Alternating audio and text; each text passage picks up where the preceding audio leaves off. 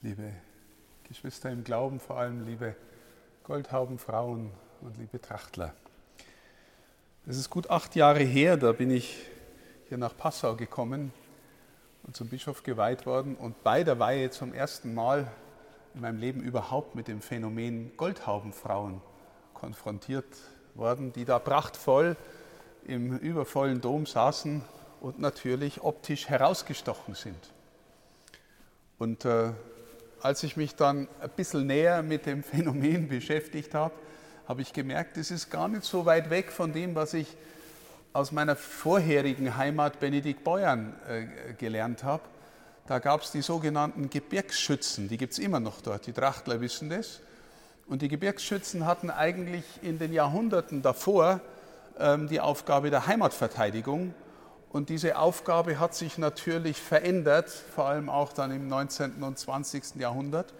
Dann haben sich die Gebirgsschützen dazu bereit erklärt, ab jetzt auch die Tradition und den Glauben zu verteidigen. Und sie gehen vor allem an von Leichnam immer fest an der Seite des Pfarrers, mitten quer und mit ihrer Tracht und verteidigen das Allerheiligste, bildlich gesprochen. Und so ähnlich habe ich das ja bei euch dann auch erlebt. Auch an von Leichnam seid ihr präsent und repräsentiert den, die Tradition, die ihr gern habt, aber auch die Tradition, die mit unserem Glauben verbunden ist. Und äh, deswegen, wie schön, dass ihr da seid und auch diese Tradition lebendig haltet. Ich möchte auf dieses Evangelium eingehen, das eigentlich das Evangelium einer, sagen wir mal, unbewussten Wallfahrt ist. Ein österliches Evangelium, eine unbewusste Wallfahrt, weil die zwei, die da unterwegs sind, die wissen noch nicht, dass sie auf einer Wallfahrt sind. Im Gegenteil, sie sind frustriert und enttäuscht und äh, vielleicht sogar hoffnungslos, weil sie die Hoffnung auf einen gesetzt hatten, der irgendwie mächtig in Wort und Tat war und den sie dann wie den letzten Verbrecher angenagelt und gefoltert und getötet haben. Und sie gehen weg aus Jerusalem. Jerusalem ist in der Schrift immer auch ein Bild natürlich für den realen Ort, aber auch ein Bild für das himmlische Jerusalem, für die Kirche, für sind wir auf dem Weg nach Jerusalem, können wir uns fragen, sind wir innerlich auf dem Weg nach Hause, auf dem Weg zu denen, die an den Ort gehen, wo Gott wohnt, die ihr Leben mit Gott teilen. Also sie gehen weg aus Jerusalem.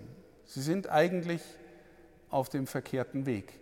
Aber es ist der Tag der Auferstehung. Und das Interessante ist wenigstens in der Version vom Lukas, die wir hier gehört haben, dass der Herr Jesus die ersten Stunden nach seiner Auferstehung ähm, mit zwei wenig bekannten Jüngern verbringt und ihnen Bibelunterricht gibt, was wir hier äh, gehört haben. Also er geht mit ihnen und ihre Augen sind noch gehalten, wie es heißt. Sie erkennen ihn nicht. Liebe Schwestern und Brüder, sowohl das Bild von Jerusalem wie das Bild von den gehaltenen Augen ist etwas, was uns immer wieder einlädt, darüber nachzudenken, erkennen wir in unserem eigenen Leben die Gegenwart Gottes. Und weil sie alle so prächtig und schön gekleidet sind, könnte man auch fragen, erkennen wir Gottes Schönheit in unserem Leben? Vielleicht sogar Gottes Schönheit mitten in alledem, was unser Leben nicht nur schön macht. Wir kennen, dass wir betroffen sind von Krankheit. Wir haben die letzten zwei Jahre, eure Wallfahrt ist ausgefallen, unter der Pandemie gelitten. Viele leiden auch heute noch darunter. Wir haben Krieg in der Welt, der uns massiv beeinflusst in unseren Fragen, Sorgen und Ängsten. Wir haben eine große Inflation äh, offensichtlich vor der Tür stehen oder eine Wirtschaftskrise. Wie wird das alles gehen in unserem Leben?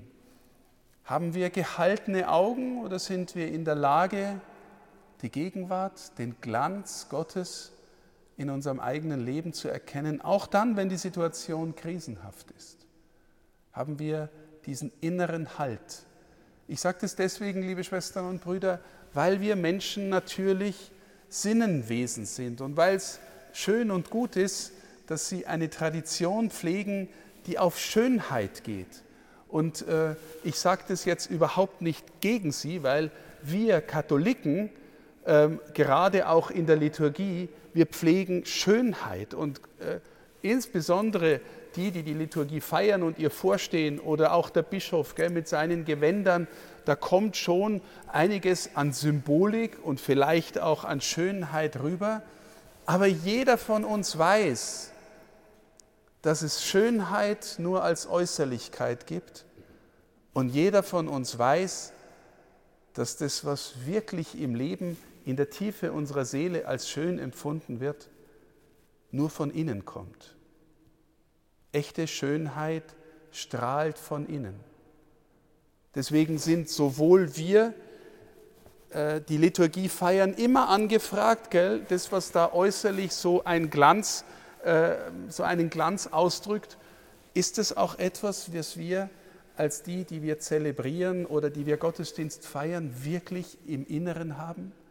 Feiern wir den, mit dem wir unterwegs sind? Und dann die Frage an Sie alle, ist äußere Schönheit, äußerer Glanz etwas, was auf den verweist, ähm, den ich im Inneren habe und mit dem ich im Inneren leben will, wo ich Halt habe? die Wallfahrt, die sie gemacht hätten. Wallfahrten sind immer, wenn es denn gelingt, ein Weg der größeren Verinnerlichung. Wir sind unterwegs, ein Bild für unser Leben, und wir sind in der Wallfahrt immer unterwegs auf ein Ziel hin, hin, wo wir dann unseren Gott feiern, von dem wir glauben, dass er schon mitgeht, dass er innerlich schon da ist und vielleicht im gemeinsamen Gebet, im sich besinnen, im religiösen Gespräch darüber kommt vielleicht was mehr zum Vorschein, was dann zum Leuchten kommt und unser alltägliches Leben auch ein wenig durchbricht. Weil jeder, auch ich, wir kennen alle die Versuchung, dass im alltäglichen Leben, im vielen Betrieb das Wesentliche oder der Wesentliche untergeht und nicht zum Vorschein kommt und uns keinen Halt gibt und wir hin und her getrieben sind von äh, Befürchtungen, Ängsten, Sehnsüchten, Wünschen, alles Mögliche, was uns halt also auch ausmacht. Ihre Augen waren noch gehalten. Sie machen sich auf den Weg weg von Jerusalem. Und dann kommt er dazu, der Auferstandene. Sie erkennen ihn noch nicht. Und er fragt sie, gell, was, was, was redet ihr denn da? Und sagt, bist du so fremd in Jerusalem, dass du als Einziger nicht weißt, was da passiert ist? Und sie erzählen jetzt von ihrer Hoffnung, die sie gehabt hätten. Und dann erzählen sie auch noch von den Frauen, die am Grab waren, aber zunächst nur das leere Grab vorgefunden haben, zumindest in der Version des Lukas. Und sie glauben ihnen nicht, weil in der Antike waren Frauen nicht zeugnisfähig. Aber sie sind trotzdem irgendwie in Aufregung, gleichzeitig enttäuscht. Und dann fängt er nach und nach an, ihnen die Augen zu öffnen, die inneren Augen. Die Heilige Schrift, offensichtlich gläubige Juden, die beiden, und er erläutert ihnen die Heilige Schrift sperrt das Buch auf und führt sie auf die Spur und zeigt ihnen, wie alles, was da drin steht, direkt oder indirekt auf das Erscheinen Gottes unter den Menschen hinläuft.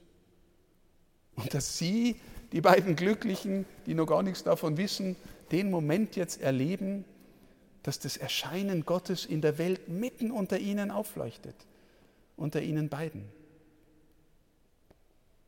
Zwei, drei Stunden werden es gegangen sein, Bibelunterricht mit dem, der gewissermaßen das Wort Gottes in Person ist, das fleischgewordene Wort Gottes. Und dann wird es Abend und sie kommen in Emmaus an und laden ihn ein, doch bei ihnen zu bleiben, weil es schon so spät ist. Wie könnte man das deuten, dass es schon so spät ist? Ist es schon zu spät bei uns mit dem Glauben in der Kirche, mit unserem Land und seinen Vorstellungen, wie wir miteinander leben wollen, mit der Bedrohung durch den Krieg, mit der Energiekrise, vielleicht der kommenden Wirtschaftskrise. Ist es schon zu spät? Wird es schon dunkel? Der Herr geht mit rein. Er geht mit ihnen hinein und fängt etwas an, was man nachher im Nachhinein sagen kann, das war die erste Eucharistiefeier, die überhaupt gefeiert worden ist. Er bricht mit ihnen das Brot, spricht den Dank, den Lobpreis und gibt es ihnen. Von da an, liebe Schwestern und Brüder, werden die Christen seit zwei Jahrtausenden Eucharistie feiern, das Brot brechen, einander teilen und immer in der Hoffnung, dass uns die Herzen aufgehen und wir mit den Jüngern von Emmaus sagen können, wir haben etwas von ihm erkannt.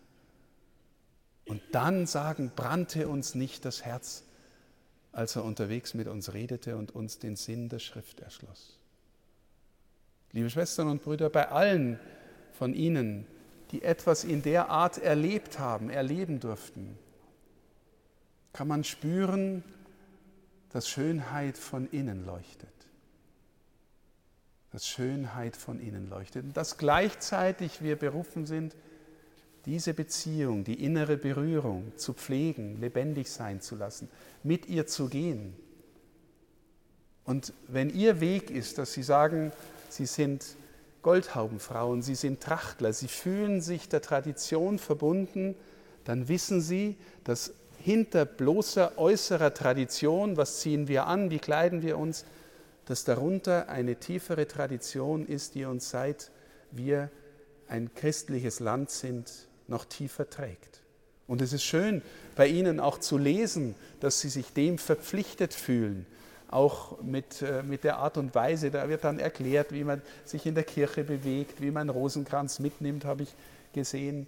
Sie fühlen sich dieser Tradition verbunden und ich möchte Sie einladen, das auch weiter zu pflegen und dann immer wieder aufleuchten zu lassen. Sie leuchten alle, wie schön. Und Sie wissen alle, wirkliche Schönheit leuchtet von innen. Und das ist uns auch das, was uns anzieht.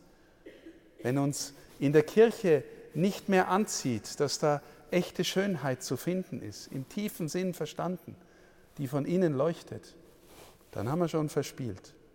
Aber wenn wir immer wieder auf den verweisen, der uns das Brot bricht, auf den uns seine Mutter permanent verweist, die in gewisser Weise die Hausherrin, die Gastgeberin ist, weil in ihr ist Gott Fleisch geworden. Wenn wir das pflegen, mitgehen, dann fängt die Schönheit von innen an zu leuchten. Und dann, liebe Schwestern und Brüder, dann kann auch äußerlich kommen, was will. Diese Schönheit, diese Erfahrung von Berührtsein ist nicht totzukriegen. Es sei denn, wir töten sie selber. Aber wenn wir innerlich dabei bleiben, dann ist es die Berührung mit dem Leben, das nie mehr aufhört. Brannte uns nicht das Herz, als er unterwegs mit uns redete und uns den Sinn der Schrift erschloss. Ich wünsche Ihnen allen auch in Ihrem Miteinander als Trachtlerinnen und Trachtler, als Goldhaubenfrauen, dass Sie immer wieder vom Geheimnis der Tradition berührt werden, von der lebendigen Gegenwart dessen, der uns eigentlich das Licht ist, das uns Schönheit und Hoffnung und Glauben schenkt. Und danke für Ihr gemeinsames Zeugnis. Amen.